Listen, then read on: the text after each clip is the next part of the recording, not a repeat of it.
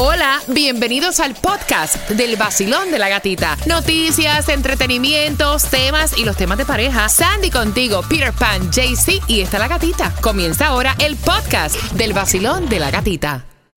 Nunca nadie te despierta como ella.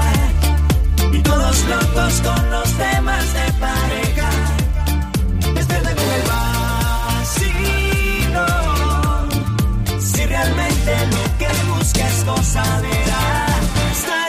El sol. El vacilón de la gatita. En el vacilón. En el nuevo Sol 106.7, líder en variedad, vas a tener una semana espectacular. Y si estás planificando irte de viaje para el fin de semana largo, hay unas filas desastrosas en los aeropuertos con esto del cierre parcial del gobierno. De hecho, empezó a trabajar la terminal EG que había cerrado el viernes y próximo te voy a dar detalles, así que si vas a viajar, hablándote del Aeropuerto Internacional de Miami, muchísima precaución y ve con tiempo. Lo, lo- lo- lo que tienes que saber hoy.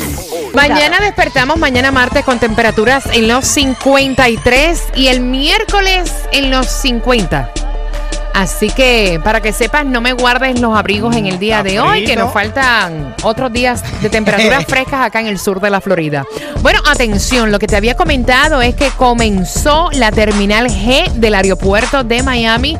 Retoma labores, hay largas filas, muchos empleados están llamando enfermos y no quieren ir a trabajar, obviamente, por esto del cierre parcial del gobierno. fácil. poco a poco recupera su ritmo habitual. Pero lo que sucede aquí, en el Aeropuerto Internacional de Miami, es solo una muestra del caos que existe prácticamente en todas las terminales aéreas del país como resultado de este cierre de gobierno. Los trabajadores de la Administración de Seguridad en el Transporte, o TSA por sus siglas en inglés, forman parte del grupo de más de 800 mil empleados federales que están trabajando sin sueldo. Muchos han llamado enfermos. Estamos hablando de personas esenciales para garantizar el flujo ordenado y sobre todo la seguridad en los aeropuertos. Tarea de máxima prioridad. Sin embargo, las autoridades han dicho que estas ausencias no han comprometido en ningún momento los estándares de seguridad. Desde el pasado 21 de diciembre, Wow. estos empleados federales no cobran su salario. Con un ingreso promedio de entre 25 y 30 mil dólares al año, este cierre de gobierno sin dudas representa un duro golpe para las economías familiares. No, desde el 21 de diciembre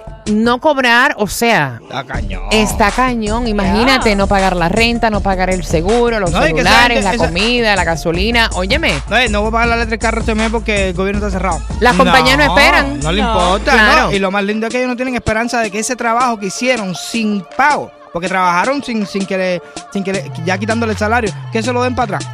Je, ¿Quién te garantiza que te van a dar estos billetes? no, y ellos recibieron, eh, como me estaba contando Sandy, el, el payroll, ¿no? El payroll le tocó pago el viernes y varios de ellos subieron en sus cuentas, en sus redes sociales, que casi 800 mil empleados federales no recibieron pago y lo que dice en el pay esta vez trabajé tantas horas y el total fue cero. Cero.